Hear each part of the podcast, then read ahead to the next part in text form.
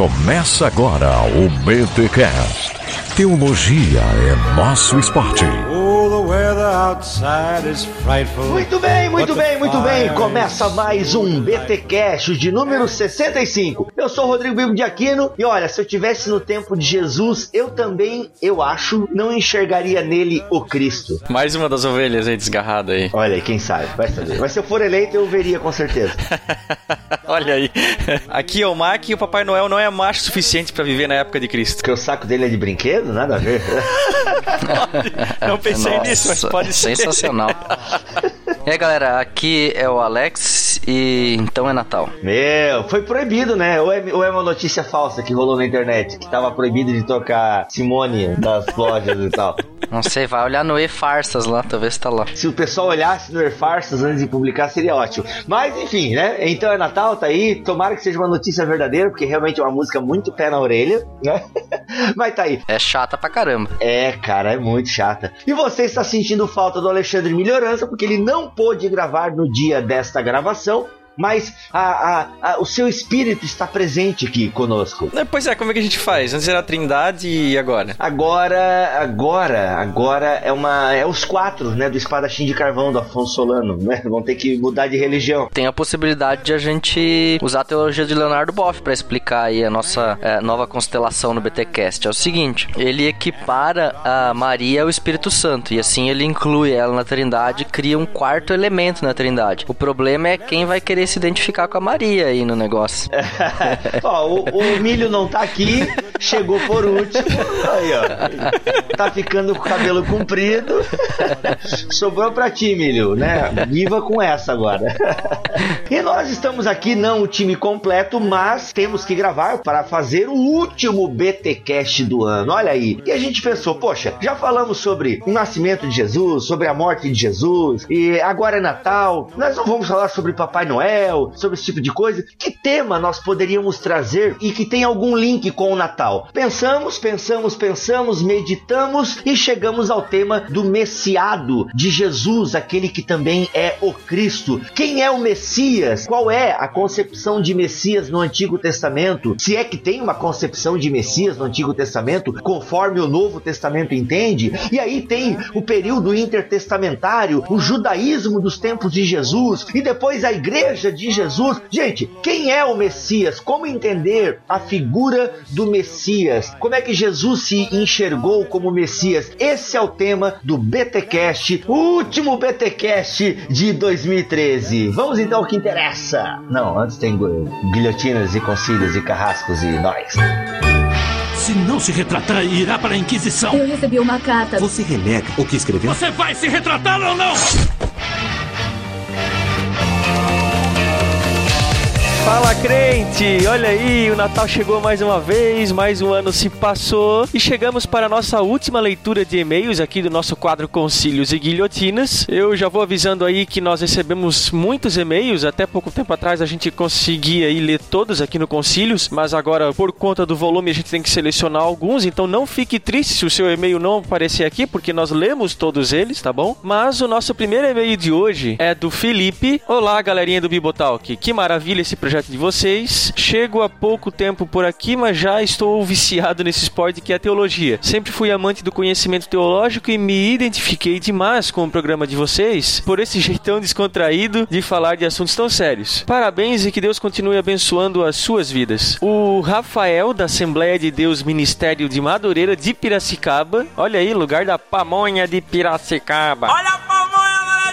E amante da teologia, descobriu o podcast através da página do Reverendo Augustus no Facebook. A partir de então ouço todos os dias e estou tentando ouvir todos. Olha aí, Maratona BTcast. Acho legal a forma com que abordam os temas e o fato de termos denominações diferentes com pontos de vista diferentes. Isso agrega muito ao pod. Gostaria de saber se as camisas ainda estão à venda, pois eu gostaria de receber uma. Poxa, Rafa, a gente não tá mais vendendo as camisas por enquanto, tá? Elas estão esgotadas. Ainda não não temos previsão de retomar a venda delas, mas sim é do nosso interesse de fazer isso. E assim que a gente tiver alguma informação a respeito, nós vamos informar todos os ouvintes aí. Então fica de olho aí nas nossas postagens, continua ouvindo os nossos BTcasts aí que quem sabe num deles a gente pode informar num futuro aí a retomada da venda das nossas camisas. O Joe Anderson da Igreja Congregacional. Olá, galera do BTcast Graça e Paz. Conheci há pouco tempo o podcast de vocês e achei muito legal, principalmente porque tenho me preocupado cada vez mais em adquirir conhecimento e os BTcasts de vocês estão ajudando bastante. Dei muitas risadas no BTcast de Calvino, mas ainda não escutei todos e sempre que eu posso baixo alguns e ponho no meu smartphone para escutar. Olha aí. Toda vez quando vocês falam de alguma igreja, comentam dos luteranos, assembleianos, presbiterianos e não lembram da gente. Então, olha aí um abraço do BTcast a todos os nossos irmãos congregacionais. Deixo minha sugestão aqui de tema. Como bom congregacional, gostaria que vocês fizessem um gigante sobre Jonathan Edwards. Cara, sem dúvida ele está na lista aí. A gente ainda não vai tratar dele, pelo menos nos próximos gigantes, porque a gente está tentando seguir um pouco uma cronologia, tá? Temos ainda outros personagens históricos aí para abordar, mas em tempo, Jonathan Edwards com certeza irá figurar aí na série Gigantes. O Jefferson Rafael Santana, salve, salve, galera do Bibotalk. Ó, parece o Pedro Bial. Use filtro solar. Muito bom o trabalho de vocês. Conheci há pouquíssimo tempo através da página do Reverendo. Olha aí, o Tempor Amores dando aquela força para divulgação do Bibotalk. E desde já passei a ouvi-los quase que diariamente. Louvo a Deus pela vida de vocês, pois é notável que um dos problemas da igreja cristã brasileira é a falta de conhecimento. Fui convidado a ser professor da escola bíblica da minha igreja em 2014 e com certeza vou colocar vocês na minha sala de aula. Olha a responsa, hein, seu Jefferson? Cara, a gente não se responsabiliza pelos danos causados. Vai com calma aí, vai dando o BTcast pro pessoal em doses homeopáticas, porque como você sabe, a hemorragia nasal é grande. E o nosso último e-mail do ano é do Fábio Kaiser. Olá, pessoal do BTcast, me amarrei na primeira vez que eu vi vocês. Isso foi no BTcast 63 com Augustus e me dilatou o cérebro e as veias da nareba.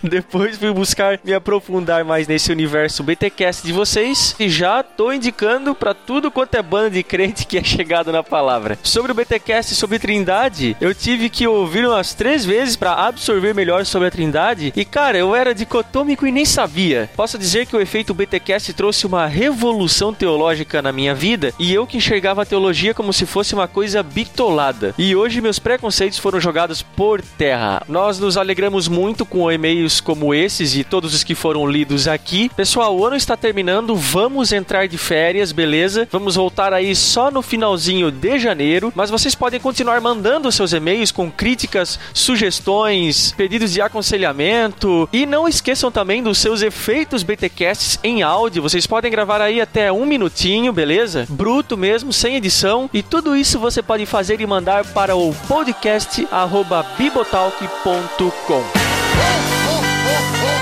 E nesse intervalo de silêncio entre um BTcast e outro, você pode interagir conosco nas redes sociais. Tem o nosso blog lá. Você que assina somente o feed aí, que não conhece as nossas outras postagens além do BTcast, acessa lá www.bibotalk.com.br. Tem muita coisa boa lá para você ler também. Tem os nossos audio posts, muita coisa boa aí para você ser edificado. Tem a nossa página no Facebook, que é o www.facebook.com/bibotalk Talk. Divulgue para os seus amigos. Estamos chegando aí na casa das 4 mil curtidas. E é uma das maneiras pelo qual você também pode ficar por dentro das atualizações do Bibotalk, beleza? E você, meu querido ouvinte, também pode interagir conosco através das redes sociais. O Bibo, Alex, o Milho e eu temos as nossas contas no Facebook, também temos as nossas contas no Twitter. E destas você pode encontrar os links na postagem desse BTcast.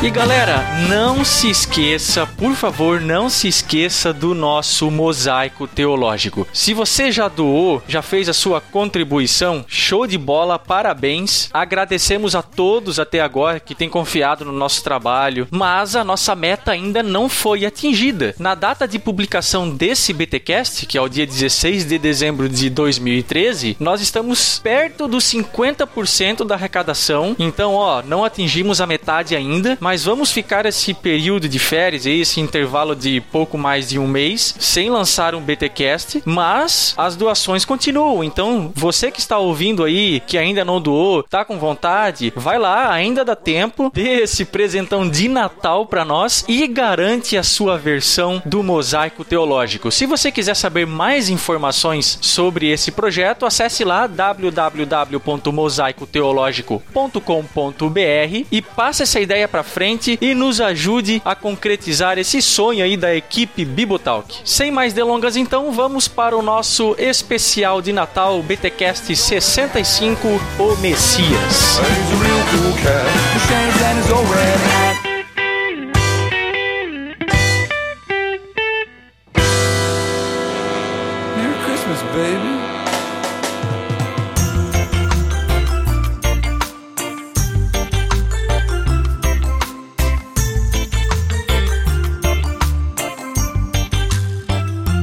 Pessoal, como eu falei na abertura do programa, a gente está aqui reunido para tentar entender essa palavra ou esse conceito, o Messias, o ungido. Título que vem para Jesus, tanto que ele é Jesus Cristo, meio que se torna até um nome próprio de Jesus, mas a gente não pode já logo encarar como nome próprio. Tem todo um sentido teológico para é, chamar Jesus de o Cristo. É por isso até que em algumas teologias, quando a gente vai ler, Paulo, né? Paulo também faz isso. Meu Deus, eu tô indo aqui para teologia, mas o próprio Paulo tem Jesus, vírgula, o Cristo. Tem ou não tem? Tem, tem isso sim, Jesus ou Cristo. Agora não é mais incomum nos evangelhos, mas tem isso também. Isso. A gente fala, ah, Jesus Cristo, Jesus Cristo. Não, tem uma implicação teológica muito forte quando a gente diz Jesus Cristo. Até Bibo, a questão tá mais clara em Paulo, onde Paulo fala menos de Jesus e mais de Cristo. Sim, Ele boa. se refere mais vezes a Jesus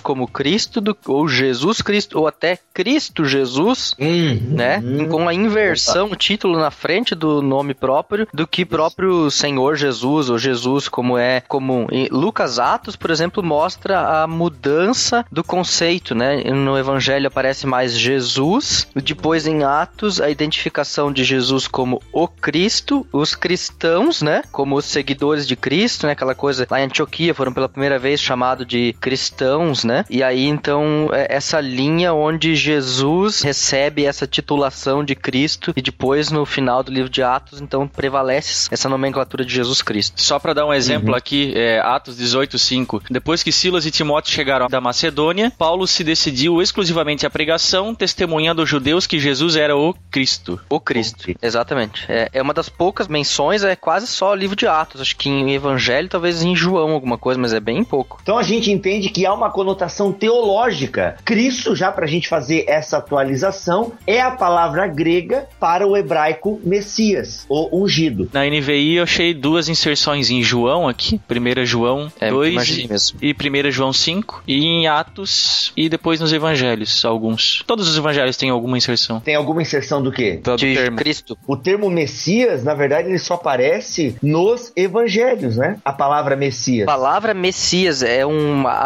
vem do hebraico, Hamashia, daí passou pelo aramaico e aí ficou com essa coisa só de Machia, perdeu o Ra, e daí entrou no, no grego do Novo Testamento via aramaísmo, não é a palavra grega, a palavra grega seria Christus. E aí, então, por isso a gente vê Messias escrito em cai lá no Novo Testamento, mas ela é bem pouco, bem poucas vezes ela aparece. Só no evangelho de João. João 1:41, João 4:5. Exatamente. 4,25. Tá, é- É as duas que eu tenho aqui. Será que é a expressão filho do homem, então, que aparece só Não, nos não, não, não, não, não. É, aí, filho do homem, ela é mais clara em Marcos. Então, galera, para organizar um pouco a ideia, a gente já tá viajando aqui no Novo Testamento, acho que a gente tem que voltar um pouco e ver a questão do Messias no Antigo Testamento, qual era a compreensão do Antigo Testamento a respeito do assunto, pra gente trazer algumas luzes aí para interpretação do Novo Testamento. No Antigo Testamento, bom, a gente já falou que o significado da palavra Messias é o ungido, e aí a gente vai encontrar no Antigo Testamento nenhum desses pastores ungidões aí que a gente não pode tocar, mas a gente vai encontrar o sumo sacerdote, a gente vai encontrar os reis de Israel e alguns profetas. Nem todos os profetas foram ungidos, Uhum. mas alguns foram. E é legal até, Alex, a gente falar, não sei se tu ia falar agora e eu te cortei, Faz mal.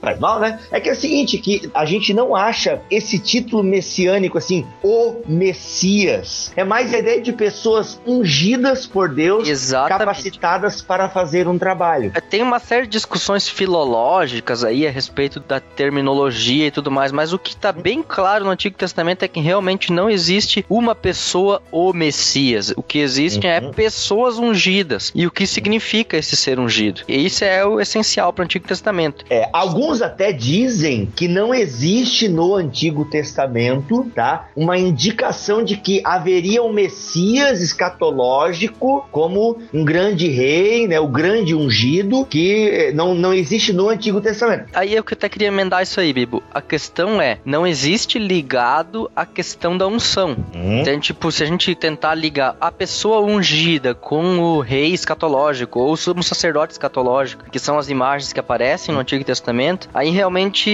escorrega entre os dedos. A gente não tem como juntar essas peças. Mas eu tenho a impressão que algum salmo faz menção a isso, não? Isso, Sim, é. exatamente. Então, existe uma esperança de um rei escatológico, existe uma esperança de um sacerdote, ou um rei divino, ou um representante de Deus escatológico, e a gente vai falar disso daqui a pouquinho, e existe a figura dos ungidos de Deus. E aí essas duas imagens são colocadas lado a lado, ou somadas, e aí se cria essa interpretação é, messiânica com a qual a gente está acostumado a lidar no Novo Testamento. Ó, é, os mais ortodoxos vão dizer que o Salmo 2, ele é um título que parece a referir-se a um rei messiânico. Eu estou lendo aqui o George Led. E o Led está dizendo aqui que então o Salmo 2:2 aponta para isso, para essa ideia de um rei que virá e simultaneamente o filho de Deus ou ungido que governará em favor de Deus e sobre toda a terra. Daniel 9:6 provavelmente também seja messiânico. A passagem fala da vinda de um ungido e tem outros também que daí até um uso mais primitivo do vocábulo Messias em contexto messiânico é o encontrado no Cântico de Ana. Primeiro Samuel, primeiro não é primeira, porque não é carta, é livro, então é primeiro Samuel, Samuel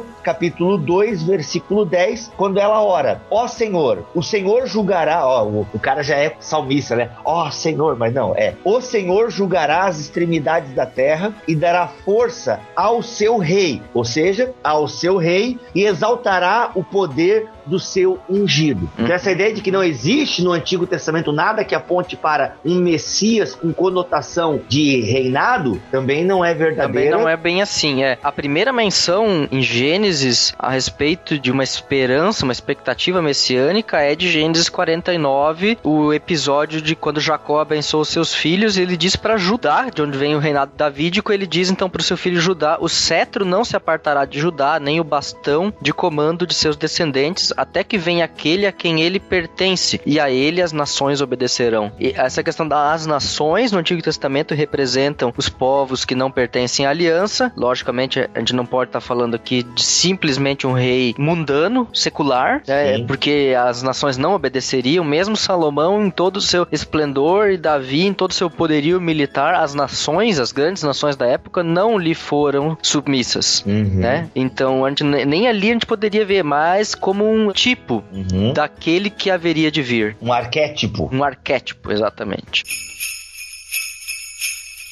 Inclusive, até tu puxou a ideia da, de Davi, por mais que não se use o termo Messias nessas profecias ligadas à casa de Davi, e uma das clássicas é 1 Samuel 7,12, promete que o reino de Davi permanecerá para sempre. Aí a, o Lé diz o seguinte: quando a história pareceu negar o cumprimento desta profecia, o seu cumprimento foi esperado na pessoa de um filho de Davi, maior do que um simples rei, em um dia de cumprimento escatológico. Então a gente percebe que, por mais que o termo Messias não esteja ligada a essa profecia do reinado de Davi que durará para sempre, a gente vai ver que o próprio Cristo aceita o título de filho de Davi. No Novo Testamento as coisas se configuram de uma maneira que fica um pouco mais clara, né? Se a gente olhar para esse termo à luz do Novo, olhando para o Antigo. Resumindo essa ideia, no Antigo Testamento, o ungido é alguém que é capacitado por Deus para alguma missão, certo? E paralelo a isso, se tem a a ideia de um ungido que fará a obra de Deus, que tem um tom mais escatológico, né? Vai reinar sobre todas as nações, Deus será com ele. Então isso aponta para um rei universal, digamos assim. Exatamente. Então no Antigo Testamento a gente consegue ter essas imagens, essas figuras. Até essa, essa expectativa de que haveria um Messias, um Salvador universal, ela já existia nas religiões da antiguidade, né?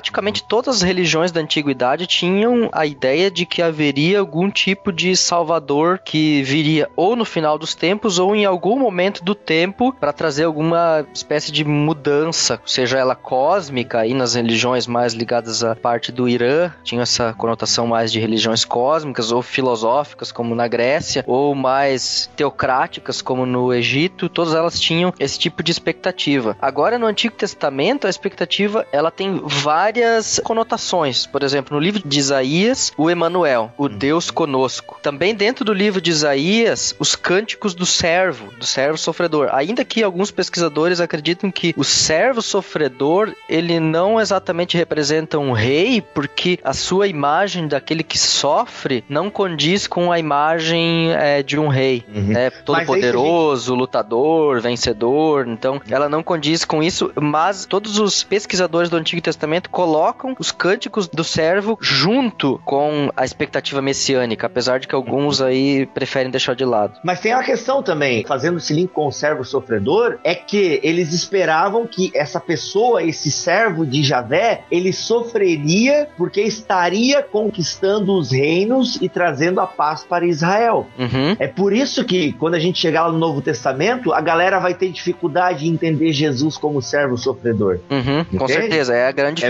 dificuldade. Acho que também na Justamente. exegese alguns têm essa dificuldade. Sim, Aí tem outras expectativas interessantes, mais ligadas ao, ao reino davídico, por exemplo, em Ezequiel, capítulos 17 ou 34, 37, no livro de Ageu, capítulo 2, Zacarias, capítulo 4. Em todas esses- essas literaturas que eu elenquei aí aparecem essa expectativa. Miqueias, capítulo 5, o, o nascimento surpreendente de, de uma criança em Belém, a cidade de Davi. Então são todas essas figuras que aparecem no Antigo Testamento apontando para uma expectativa messiânica. Por isso até que depois o judaísmo vai interpretar isso de diversas formas. Justamente, é, esse é um link bacana, a gente já entrando para o judaísmo, porque quando a gente fala que vai entrar para o judaísmo, a gente está falando daquele período pós-cativeiro babilônico, Hum. cativeiro assírio, cativeiro babilônico e a religião de Israel Isso. vai se configurando. E com certeza, vamos entrar na série mais um BTcast que nós prometemos e nunca fazemos,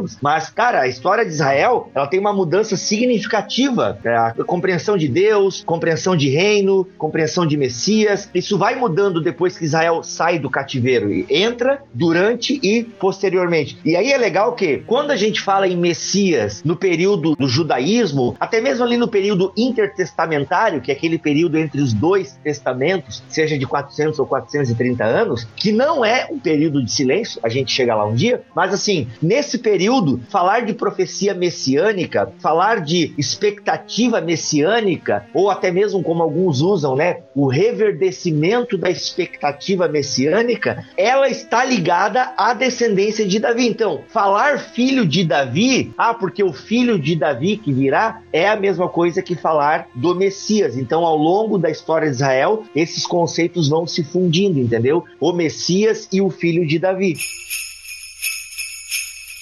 É aquela história de linguagem de acomodação, né? Como é que eu vou linkar Jesus se ele ainda não vê isso, eu nem conheço o cara? Eu vou ligar com aquilo que é do meu contexto. Bem, as profecias falam que virá um sucessor de Davi e que esse vai ser o tal Messias. Então eu ligo ele à dinastia de Davi. Faz essas pontes com as pessoas da época, né? Do momento que eles estavam vivendo. Isso é bem interessante, até porque, por exemplo, no judaísmo, a gente vai ter a expectativa de um sumo sacerdote como o Messias, de um rei como o Messias e de um profeta como o Messias, né? Essas três expectativas existem bem claras no período do judaísmo intertestamentário, né? Ali entre o fim do Antigo Testamento, o período do exílio babilônico e o período em que Jesus esteve em seu ministério terreno. Alex, em relação a essa expectativa, né, de um rei e de um sacerdote, foi encontrado nos escritos de Qumran. A comunidade de Qumran esperava dois ungidos, né, dois messias, um sacerdote e um rei. Então a gente percebe que o messias sacerdote sacerdotal ele recebeu a supremacia sobre o Messias real, porque os sectários de Qumran eram derivados de uma origem sacerdotal e exaltaram o seu ofício. Então a gente vai percebendo em vários escritos, né, do período intertestamentário que refletem bem a crença do judaísmo, como os rolos, né, da comunidade de Qumran, as similitudes de Enoque. Uhum. Ela, até aqui é interessante que ela apresenta um conceito diferente. Um filho do homem pré-existente, divino e sobrenatural, que foi mantido na presença de Deus até o tempo próprio e que depois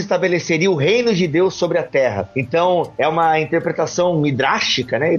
Questão hermenêutica aí, como filho do homem de Daniel 7,13. Cara, depois tem Apocalipse, que são do primeiro século, que fala do filho de Deus como Messias. Então a gente percebe que existia muito forte na cabeça de Israel ou do judaísmo essa ideia de que Deus iria unificar o seu reinado. Exato. Olha só que maluco isso. Existia dentro do judaísmo uma expectativa de um Messias no fim dos tempos. Essa expectativa ela estava ligada com alguns escritos que interpretavam aquele texto do filho de Davi ou do descendente de Davi como rei, com alguns títulos como o Messias do Senhor ou o ungido do Senhor, o ungido da justiça, o libertador, o salvador, o servo e alguns deles como o filho de Deus, que depois nas traduções gregas é, de quarta Esdras, quarta Esdras seria para quem tem acesso a uma Septuaginta, o segundo Esdras. O primeiro Esdras é Esdras Neemias, canônico, e o segundo Esdras é o Esdras apócrifo. Os pesquisadores falam de quarto Esdras. E em quarto Esdras aparece então o filho de Deus Uhum. como um Meu filho, meu filho, o meu filho. Messias. Exatamente, e como um sumo sacerdote, um portador da salvação e da libertação. E eles conectam isso com a tradição de Melquisedeque em Jerusalém. Também quem levou essa tradição adiante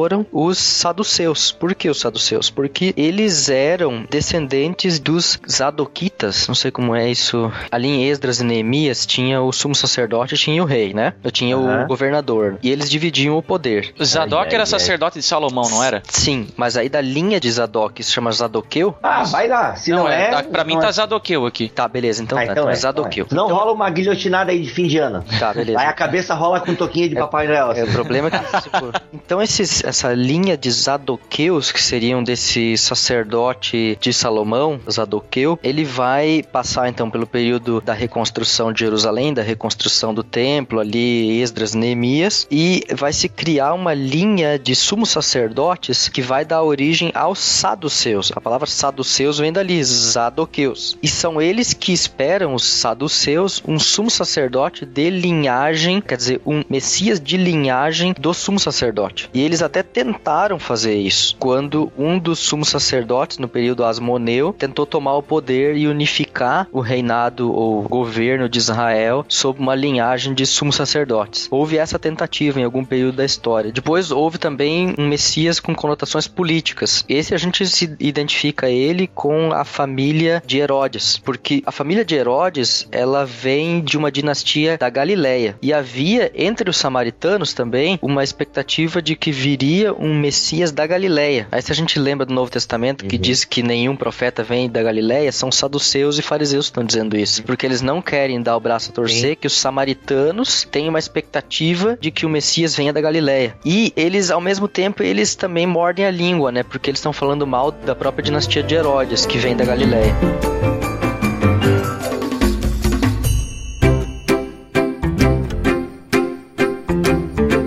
Pessoal entender, a Galileia é uma região que ela era, não era vista com bons olhos porque tinha muita mistura de povos, né? O próprio samaritano já não é aceito, é mal afamada, né? devido a essa mistura. E tanto que é ali que Jesus vai procurar o discípulo, né? Discípulos. Então é muito, é, é muito subversivo isso. Havia também uma outra expectativa que era a de um Messias que se identificava com Elias e com Moisés. Ele seria o portador da salvação e ele traria o fim do éon, o fim da era presente. Seria uma espécie de místico cósmico, um filho do homem místico cósmico. Aí é uma interpretação derivada também de quarta Esdras Nossa. e de Daniel e numa escatologia de dois éons, né? Ou seja, tipo reino presente e reino futuro. Muito parecida com aquela que a gente tem também. Dali até vem a ideia da interpretação quiliástica, né? Porque haveria então um reino de 400 anos. E depois na literatura cristã vai ser interpretado como mil anos. É, a partir do... Cara, eu li 400 anos em algum lugar aqui. Sim, sim, é quarto Esdras. Tem- Hum, isso mesmo. E o detalhe é que o Messias Uhum. de quarta Esdras, ele através da morte e ressurreição, ele inicia o novo mundo. Isso, a época vindoura. Olha só isso, olha, olha só isso, É. cara. O Messias de quarta Esdras, ele inicia a partir da sua morte e ressurreição um novo mundo. E esse novo mundo é um reino de 400 a mil anos. É uma milenista, né, Uhum. cara? Porque já iniciou com a morte e ressurreição de Cristo, né, Mac? O que tu acha? Olha aí. Pra quem dizer que o milenarismo aí. é recente, que não tem antecedente histórico, toma essa sociedade. ah, muito bom, cara. Então isso só reforça a ideia de que o povo, ah, e aqui a gente, claro que tem várias castas, não é a palavra certa, né? Mas várias classes sociais. E vários partidos, né? A gente falou de saduceus, a gente falou de Qumran, a gente falou da expectativa entre os sacerdotes, entre os políticos. Isso tudo estava presente na época de Cristo, né? A gente tinha os malucos que queriam voltar com o, o martelo de Deus, o Mionir. Macabeu, Ah, tá. Pioneiro. Isso.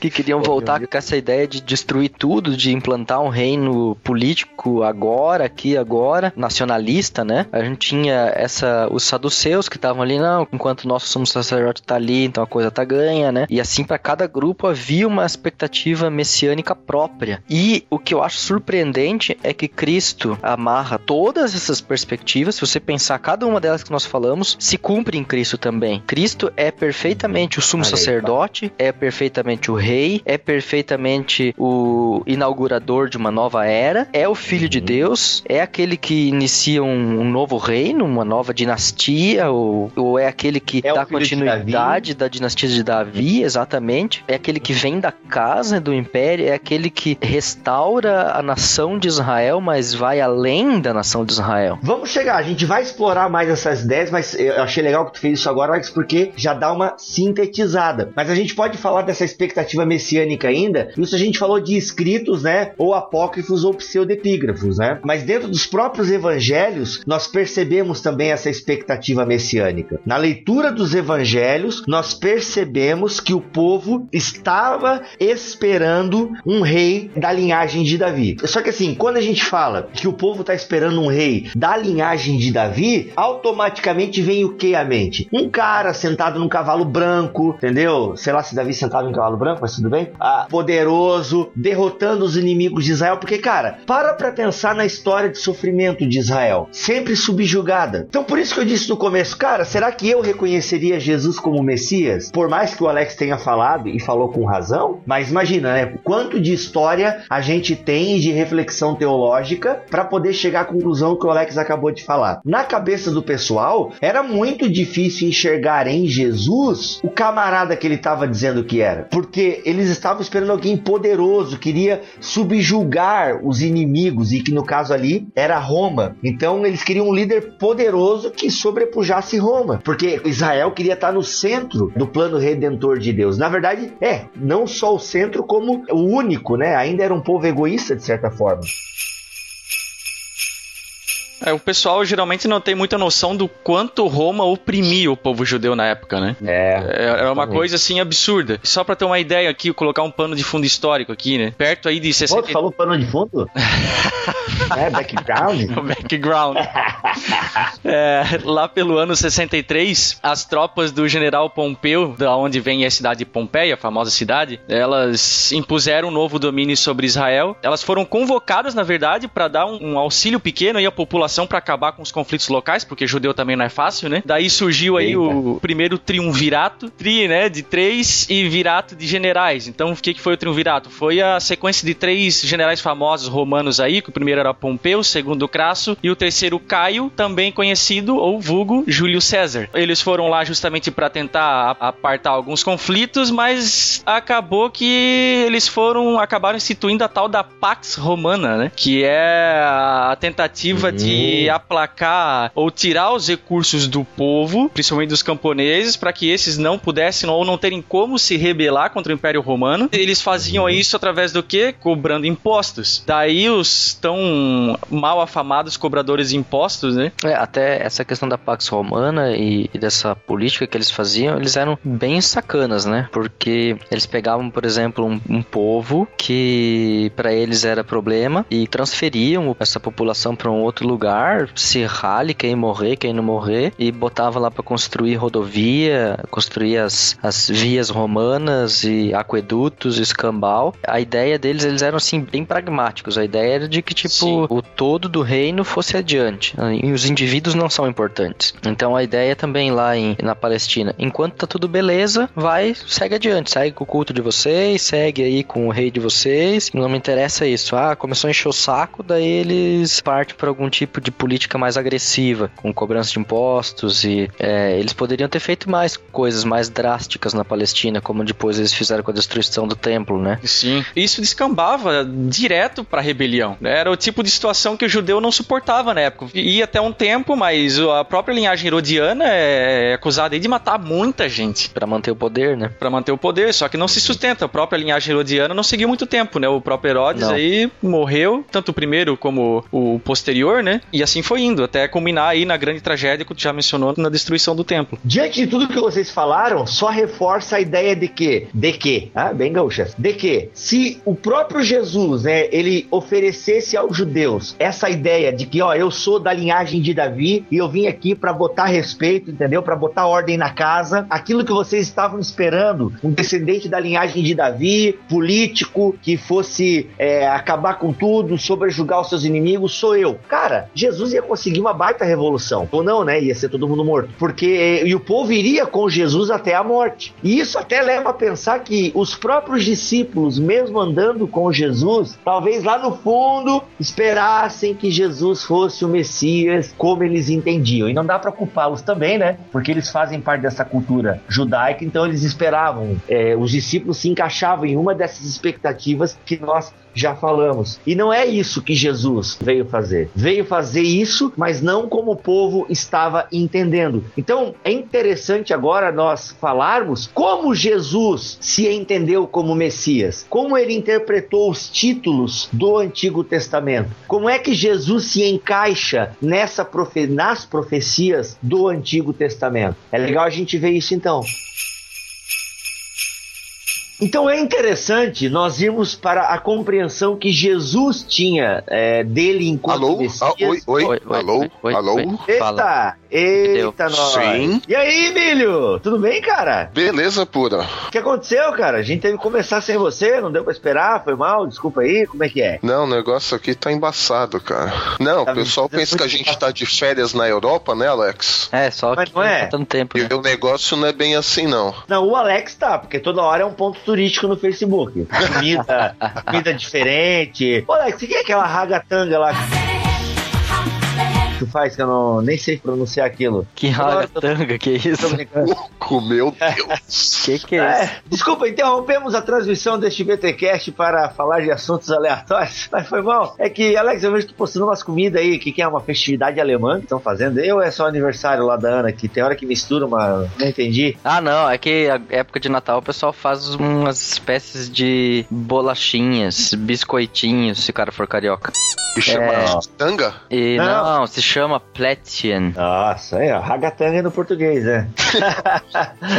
que legal. Então, Alex, eu acho que tá de férias aí. Tu não tá de férias, então, tu tá estudando aí, Milho. Rapaz, aqui é o dia inteiro, é das 9 às 5 e tem dia que eu saio às 8 da noite. Ô, Ontem ô, foi. Alex. né? Fala. Bate uma nova foto aí, gravando especial de Natal, que tem que bater essa foto, botar essa foto do milho aí. Tu percebe, inclusive, milho, na tua foto que tu tá meio estragado mesmo. Rapaz, não, essa não, pelo amor de Deus. Ah, é. Filho, tamo aí, a gente já falou sobre o Antigo Testamento, sobre o judaísmo, e agora a gente vai trazer um pouco, né, os títulos empregados no Novo Testamento que remetem a essa ideia do messiado de Jesus, o Cristo. Tá por dentro? Tá ligado? Bora. Tá com a gente? Junto, Então- sempre junto. É, desculpa aí, querido ouvinte, a gente dá essa pausa, mas quando o integrante aparece assim, a gente tem que dar aquela recepção, não pode simplesmente chegar chegando. Tem que ser toda uma introdução e tal, né? A gente recebe bem os amigos. Ah, ah, tem alguns termos que Jesus utiliza e que são empregados a Jesus no Novo Testamento que remetem remetem a essa ideia do messianismo de Jesus. O primeiro termo que a gente pode falar e que a gente pode tocar no assunto em relação a Jesus e o Messias, Jesus aceitando este papel do Messias, e aqui a gente já deixou mais ou menos claro no que a gente veio falando até então, de que ao mesmo tempo em que Jesus ele não nega algum título que eles fazem, é, ou que eles dão a Jesus, Jesus também modifica a compreensão que as pessoas têm desse título. Por exemplo, nós já falamos da questão da linhagem de Davi. Vários textos no Antigo Testamento que apontam para o filho de Davi, para aquele que vai governar a Israel, sobrepujar os inimigos. Nós já deixamos isso bem claro. E no Novo Testamento, nós temos passagens onde Jesus é identificado como filho de Davi. E ele aceita de alguma forma esse título, mas ao mesmo tempo que ele aceita,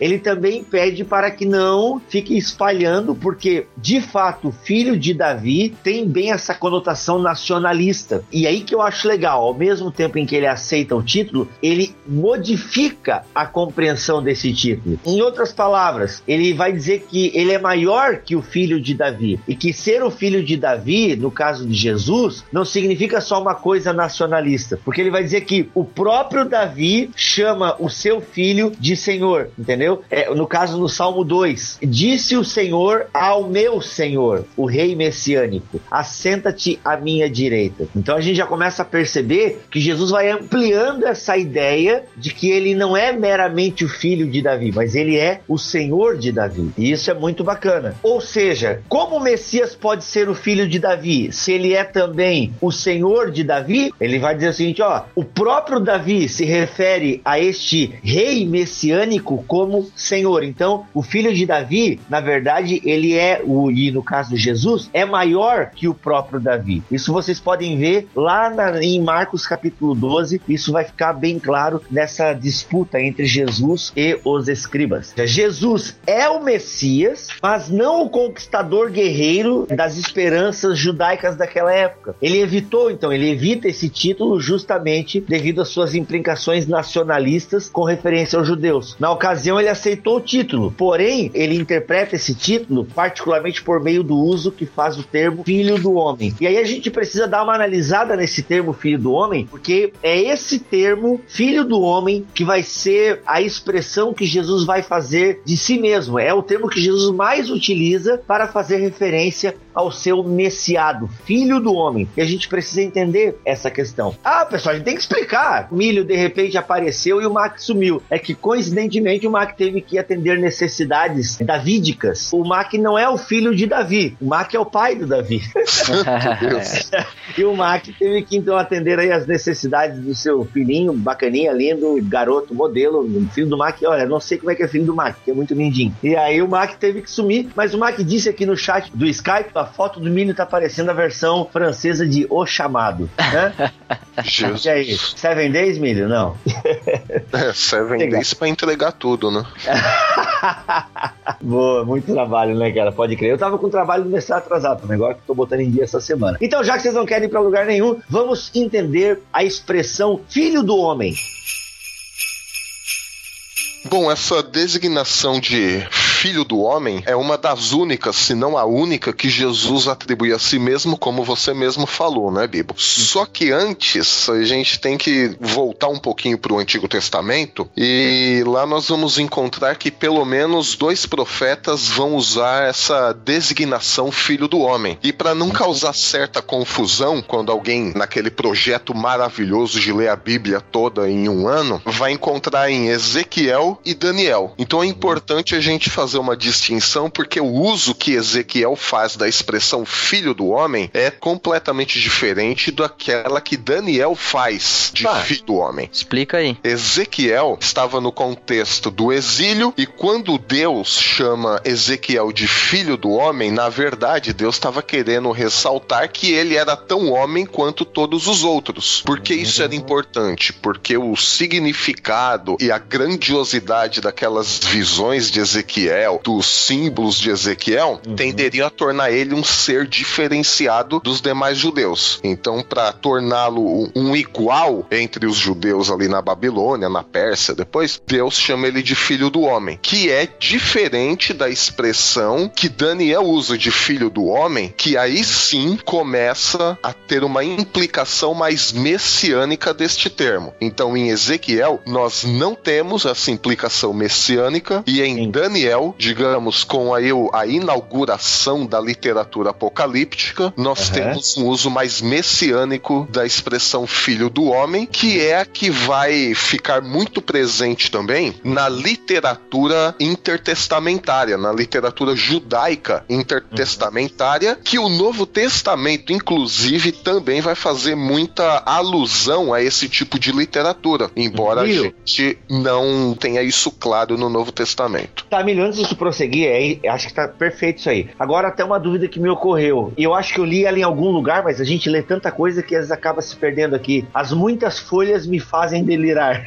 Descartamos Ezequiel, afinal é um termo então que o próprio Javé utiliza para situar Ezequiel. Ei, baixa a bola aí, né? Tu é apenas um humano. Eu entendi bem. Então Jesus não pode estar utilizando, ou será que Jesus está utilizando esse termo filho do homem também para designar a sua humanidade, ou isso está fora de cogitação? Os textos bíblicos, eles se dividem nessa questão, né? O Joaquim Jeremias, inclusive, ele vai tratar um pouco sobre essa questão questão de uhum. que alguns textos eles vão tratar um pouco mais sobre essa humanidade de Jesus, uhum. mas ele vai dizer pra gente que à medida que a tradição da igreja foi se solidificando, inclusive dentro do próprio cânon bíblico, uhum. essa expressão filho do homem passa também a designar não só a humanidade de Jesus, mas também a sua messianidade. Aí a expressão filho do homem passa a ter correlação direta com o Jesus Messias, o Jesus Cristo. É, até o Led vai dizer que o contexto provável do Antigo Testamento ele encontra-se na visão de Daniel, que já tem esse caráter mais escatológico uh, do filho do homem, né? O filho do homem tem assim poderes, poderes não é a palavra que a gente já, já pensa em super-herói, né? Mas assim, poderes cósmicos, digamos assim. Sim, a literatura apocalíptica judaica intertestamentária vai uhum. relatar bem esses poderes cósmicos. Por uhum. exemplo, a gente tem o livro apocalíptico do Enoque Etíope, que ele vai dizer que o homem vai se revelar naquele dia. Então, notem, quando a gente fala literatura apocalíptica intertestamentária, nós estamos falando de documentos de fé dos judeus, naquele período que houve grande perseguição contra os judeus, e que são, pelo menos, aí um ou dois séculos anteriores ao que a gente conhece como Novo Testamento. Então, o Enoque Etíope é um desses documentos e numa das passagens ele vai dizer que o homem vai se revelar naquele dia. E essa expressão naquele dia evoca o conceito bíblico de dia do Senhor. Em outra expressão, olha que interessante, em outro livro, o quarto Esdras, uhum. ele vai dizer que o homem vai vir voando sobre as nuvens do céu. Aí. Vai vir voando sobre o monte de Sião e voltando de novo para o Enoque etíope, ele vai dizer literalmente assim, conforme o Joaquim Jeremias nos diz: Ele, o filho do homem, derruba os reis e os poderosos dos seus tronos. A gente vai ver esse tipo de coisa, por exemplo, no Cântico de Maria. Tem o Magnificat. Exatamente. O Enoque etíope também, ele vai dizer que o filho do homem vai se instalar sobre o trono de glória. E olha uhum. que impressionante isso aqui, hein? Que ele vai aniquilar o exército inimigo com o hálito de fogo da sua boca. Nós não estamos falando do Apocalipse de João, que é do ano 100. Nós estamos falando do quarto Esdras.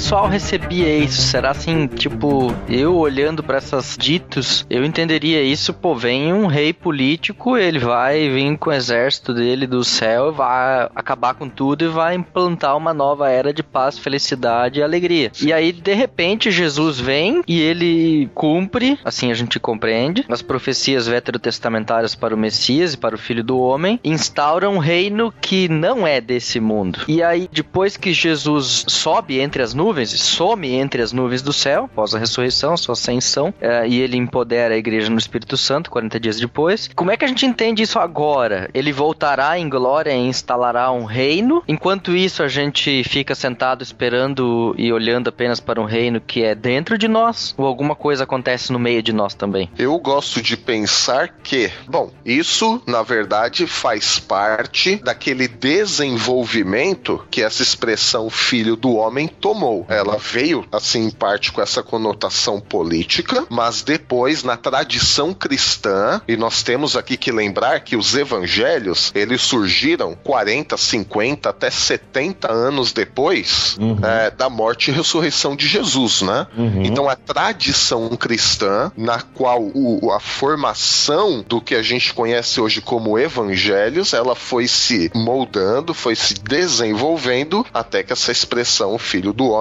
tomou uma conotação também cósmica e uhum. transcendente, além dessa visão política do mundo. Mas uhum. eu prefiro pensar também que enquanto nós, cristãos que formamos a igreja, aguardamos essa manifestação cósmica do reino de Deus, eu creio sim que tem esse lado cósmico, esse lado transcendente, nós podemos também ir transformando o mundo até a inauguração definitiva, até a instalação definitiva do reino de Deus. Ou seja, a igreja não tem que ficar só contemplando o futuro, só contemplando o transcendente. Mas enquanto o transcendente não se manifesta, enquanto o futuro não se estabelece, nós temos que também operar nessa visão mais, não sei dizer, física, mais imanente aqui da nossa vida. Ah, agora uma coisa interessante é que essa conotação filho do homem, ela tinha várias implicações também fora do contexto, digamos, cristão. Então uhum. você tinha a questão filho do homem como uma questão, assim, a mistura, né, de filho de deuses, na questão de um ser mais angélico, né? E essa questão aqui do filho do homem, em lugar nenhum na Bíblia, ela é tida como um ser angélico. Sempre vai se tratar, a Bíblia sempre vai falar de alguém que volta do além, que é o caso de Jesus, né? Ele literalmente volta do além, uhum. só que também é retratado como uma figura histórica anterior a essa volta do além, que é o caso de Jesus. Uhum. Ele existia como figura histórica, mas que também volta do além. Isso não tem nenhum tipo de comparação com a filosofia grega, por exemplo. Uhum. A filosofia grega era sempre transcendente, nunca imanente. Então aqui o filho do homem, ele tem essas duas visões. A transcendente de alguém que volta do além, mas alguém também que participou aqui da história. Imanente e transcendente. Então, alguns falam, é, mas tem que ver que a Bíblia sofreu muita interferência na filosofia grega. Então, é, é, esse é um caso que derruba um pouco essa tese, porque a Bíblia vai falar também da imanência, que não era o caso, por exemplo, desse conceito filho do homem na visão grega interessante que tu falou, porque a gente só encontra mesmo a expressão filho do homem nos evangelhos. Tem em Atos, o Estevão utiliza essa expressão, e aí, mas na boca de Jesus, nos lábios de Jesus, como Jeremias gosta de falar, aparece mais de 65 vezes a expressão filho do homem. E é interessante que, diante do que tu falou, Milha, a gente percebe que o próprio Jesus, ele usa esse termo filho do homem, porque como ele também não era um conceito fechado para o judaísmo, a gente percebia aí as variações que as próprias correntes tinham sobre ele, o próprio Jesus ele dá tons e cores diferentes para este título Filho do Homem. A gente percebe a elasticidade do termo e até o LED vai usar isso na, no final do capítulo dele para dizer justamente isso, que esse termo ele é elástico. Então Jesus vai dando novas conotações para a expressão Filho do Homem. É como se o próprio Cristo fosse criando a teoria dele sobre este termo. Só que longe de ser uma teoria, a gente está falando da própria realidade. Né? Não é só mais um lunático andando pela Galileia lá que. Ah, pô, tô rindo aqui, caramba. Caputino, pior que deu vontade agora. Santo Deus. Caputino grande pra mim, por favor. Nossa, mano, que epifania, velho. É, não, aqui, o pessoal escrevendo aqui, tá louco?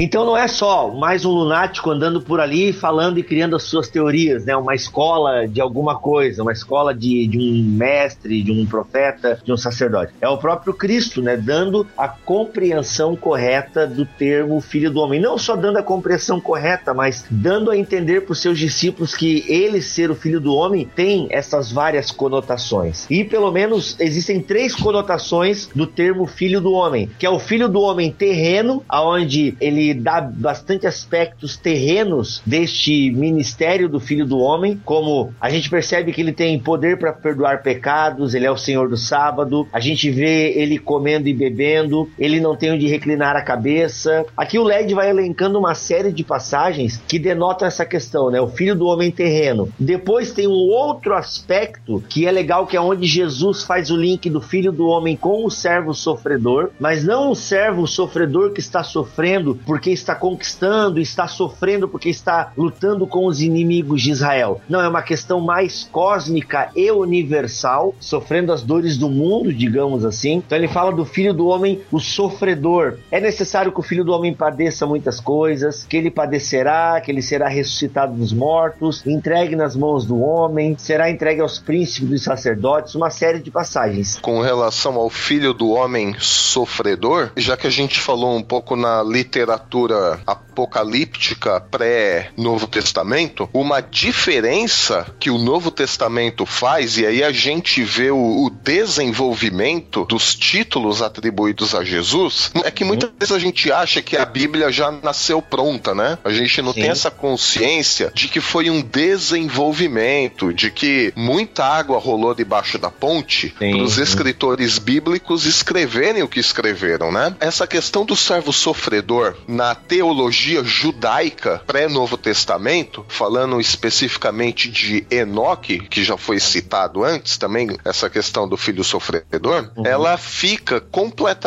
ausente no livro de Enoque quando se diz servo sofredor apontando pro sofrimento vicário de Jesus. Sim. Então a gente vê aí um desenvolvimento da teologia, porque a gente percebe que antes do Novo Testamento tinha essa conotação bem política, como você e o Alex disseram, e a gente consegue notar bem isso porque Enoque não vai falar dessa questão do sofrimento vicário do servo. Sim. Ao Uhum, contrário do que os escritores do Novo Testamento entenderam. E como já dissemos, como o Novo Testamento foi escrito 40, 50, 60 anos depois da morte e ressurreição de Jesus, a gente vê um desenvolvimento dessa teologia que eles realmente entenderam e tiveram consciência de que Jesus era esse Messias e contrapõe a conclusão de alguns autores que vão dizer que Jesus, na verdade, ele morreu, mas foi um revolucionário frustrado. Se eu não me engano, Albert Schweitzer, que tem essa conclusão. Falou: legal, Jesus foi um cara extraordinário, sensacional, mas foi um revolucionário que morreu assim, à toa praticamente. Ele não foi compreendido. Falou: não, ele foi compreendido. E a gente percebe isso no desenvolvimento teológico do Novo Testamento.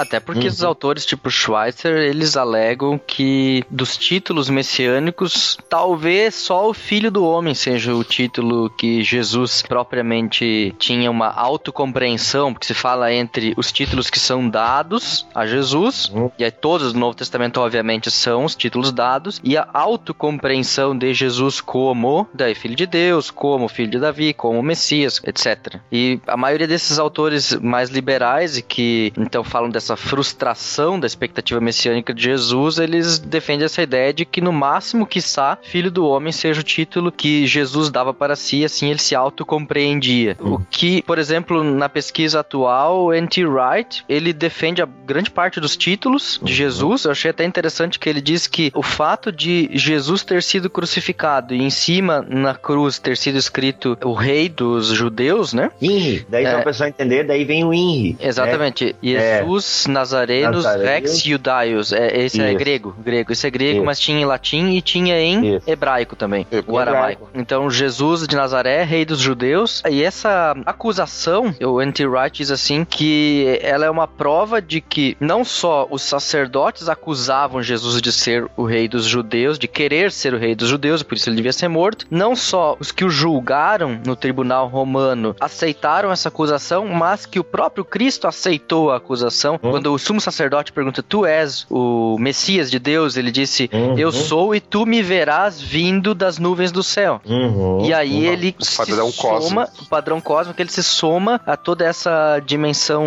judaica intertestamentária, que o Milho já falou, e assume esse título. E aí o Anti-Wright diz: essa é a prova histórica, não apenas neotestamentário, mas extratestamentária, até inclusive, porque ela era uma coisa normal de se fazer, de se colocar qual era o motivo da morte do fulano lá na, na Já cruz estava na tradição, né? Já estava na tradição, então é uma prova de que efetivamente Jesus se autocompreendia com o título de Messias. A própria confissão de Pedro, né, ela também remete a isso. E Jesus fazia essa pesquisa de marketing, né? Quem dizem aí que eu sou? A de Pedro vem com aquela pérola, tu és o Cristo. Exatamente, mas aí a teologia liberal sempre vem com esse negócio, é, mas isso ali foi fiado na boca de Jesus pelos discípulos, sim, blá blá blá. Sim. Mas ali o N.T. Wright, eu acho que ele pegou um ponto que a teologia liberal não consegue, sabe? Eu achei a argumentação dele muito boa no sentido de dizer, é, não, Jesus se apropriou do título de Messias, sim, ele se compreendia como o Cristo de Deus. Só o pessoal entender um pouco o background, ah, o Mac não tá aí, mas eu o represento. Até dá pra gente abrir esse parênteses, Alex, é que a teologia liberal, ela não acredita que Jesus tinha consciência de que era o Messias. Tem várias linhas dentro da teologia liberal. Algumas vão dizer que Jesus foi adquirindo a consciência do seu ministério e de que ele teria que morrer pela humanidade ao longo da sua vida. Tem toda essa discussão, né, que ele não tinha compreensão de quem ele era e tal, e foi descobrindo. Enfim, e põe algumas palavras, eles acreditam que não foi Jesus quem disse, mas é que já é a teologia da igreja primitiva colocando afirmações na boca de Jesus. Assim como Cristo, né? A questão do Cristo teria sido então quase que uma invencionice de Paulo, ou Paulo teria emprestado um pouco do, de Marcos e desenvolvido a teologia marcana em, em linhas próprias, ou outros dizem que simplesmente Paulo nem sabia o que, que significava Cristo, ele simplesmente repetiu, e dá para uhum. ver pelo uso dele que ele usa Jesus Cristo e Cristo Jesus como se fosse apenas um nome de uma pessoa, mas isso a gente vê claramente que não é assim. Por exemplo, quando ele fala em, em 1 Coríntios capítulo 15 a respeito da Santa Ceia e da tradição que ele recebeu da Santa Ceia, ele diz: Assim eu recebi aquilo que também vos passo, que o Cristo, e a tradução melhor seria o Cristo, não um Cristo. Ele poderia ter colocado Jesus, ou ter feito como ele geralmente faz, Jesus Cristo, mas ele colocou Cristo. É... O original tá Ró Cristos mesmo. Exatamente, o Cristo. Literalmente, né? Literalmente. Né? Então Paulo tinha consciência de que Jesus era o Messias, o Cristo.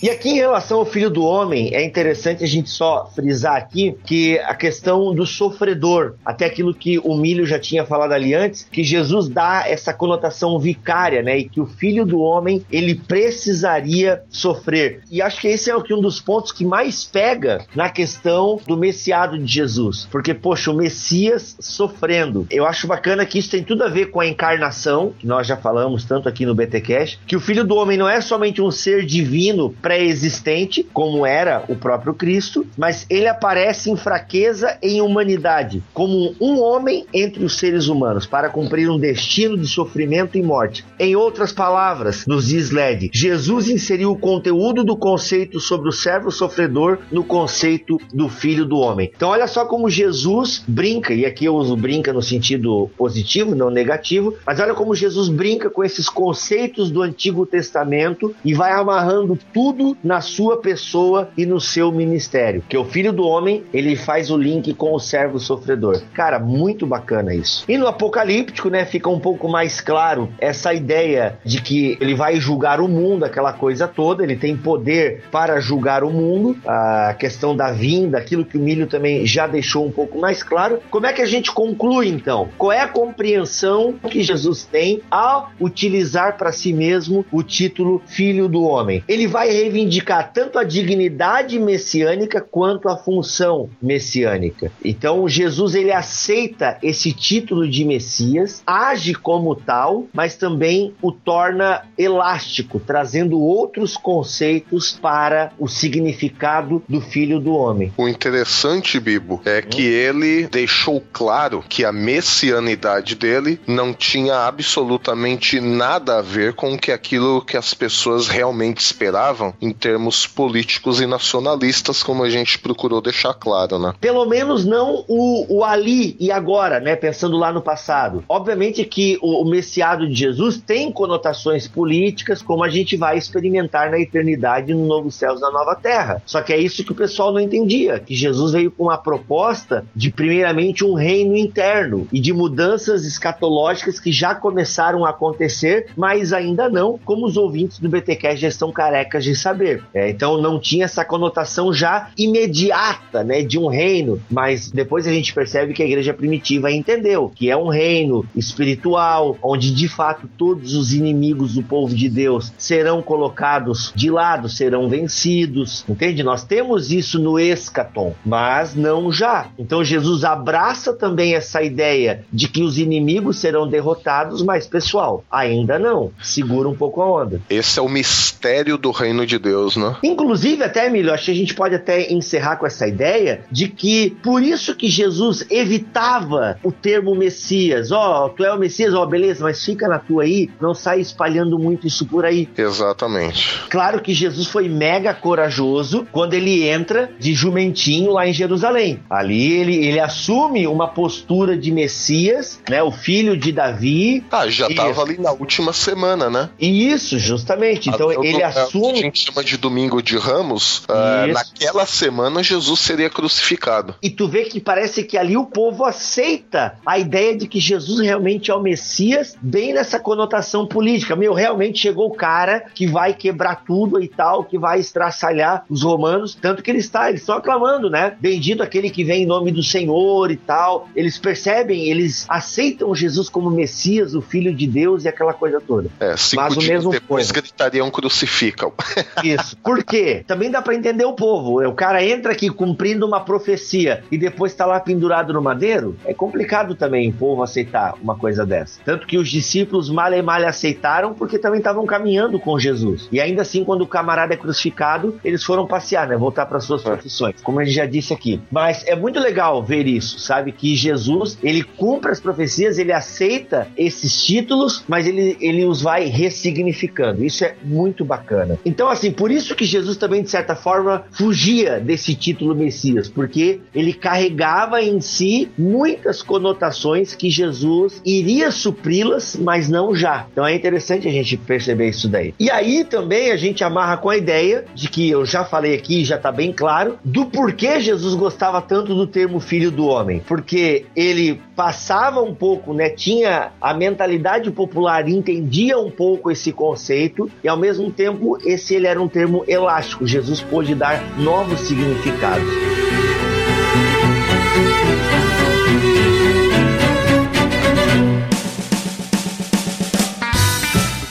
Vamos ficando por aqui então. No último BTcast do ano, a gente volta em meados do ano que vem. Se nem em meados do ano que vem, não, a gente não vai voltar só em julho, né?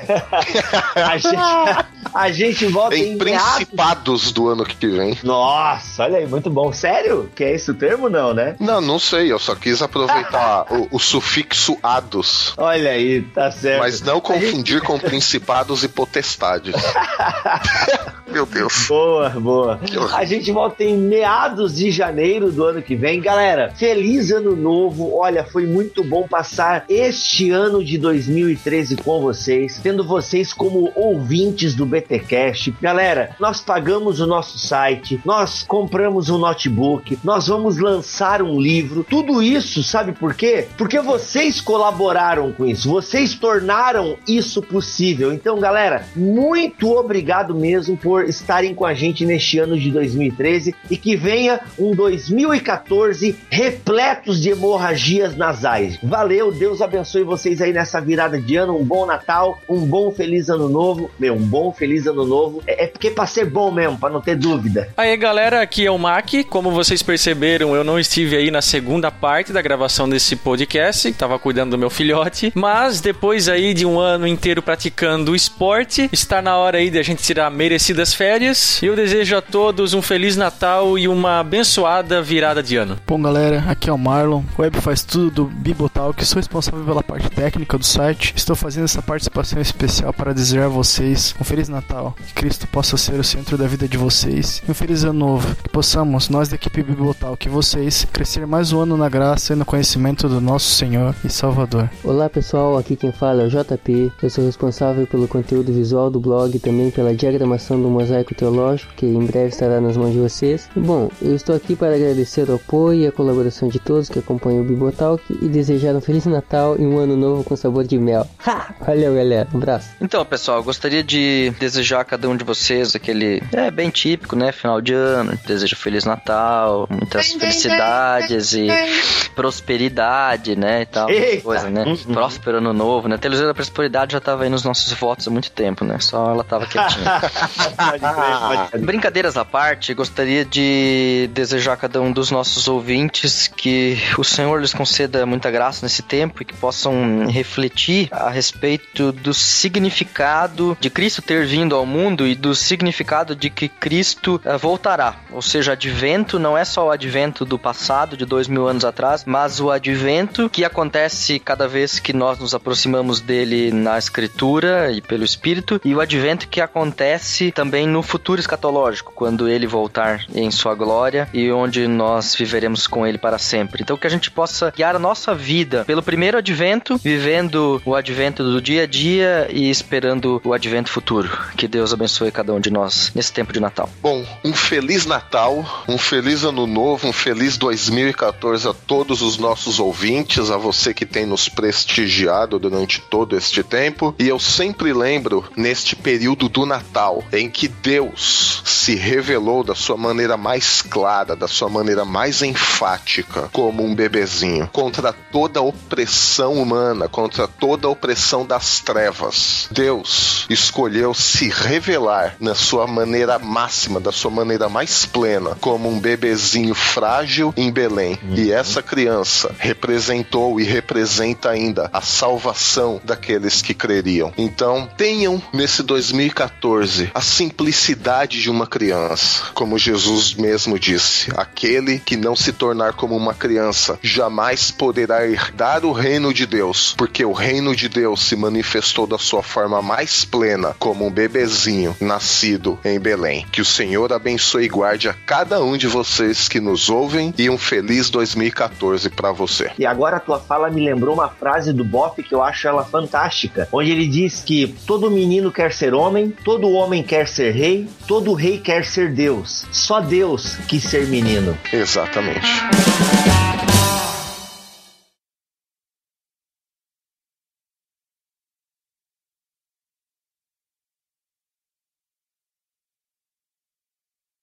Com entonação e com vontade. Ô louco!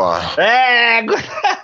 Não, é porque eles estavam só, parecia conversa Só off- fala mole aí, assim. É, Ah, é, entendi. então. Agora você vem com, Parecia- vem com entonação de pregador é, arminiano querendo converter o povo, vai. Aí eu lembro de uma música, Filho de Davi, tem compaixão de mim, toca nos meus olhos, pois eu quero te ver, te ver, quero te ver, te ver, quero te ver. Opa, parei, que agora não dá. Santo Deus. Só Bacana. no então. BTcast você ouve isso. É, Gary. olha, Isso. olha o nome da banda. Olha, gente, pra vocês verem, eu ouvia Atmosfera de Adoração. Me julguem. Ah, vamos lá então. Não tem nada pra acrescentar. Sigamos para o Filho do Homem ou vocês querem antes ir pro Filho do Homem? Vocês querem ir pra algum outro lugar? Ah, não, já fui no banheiro, tá tudo certo. 3, 2, 1, vai lá. É no, é no 3 ou no.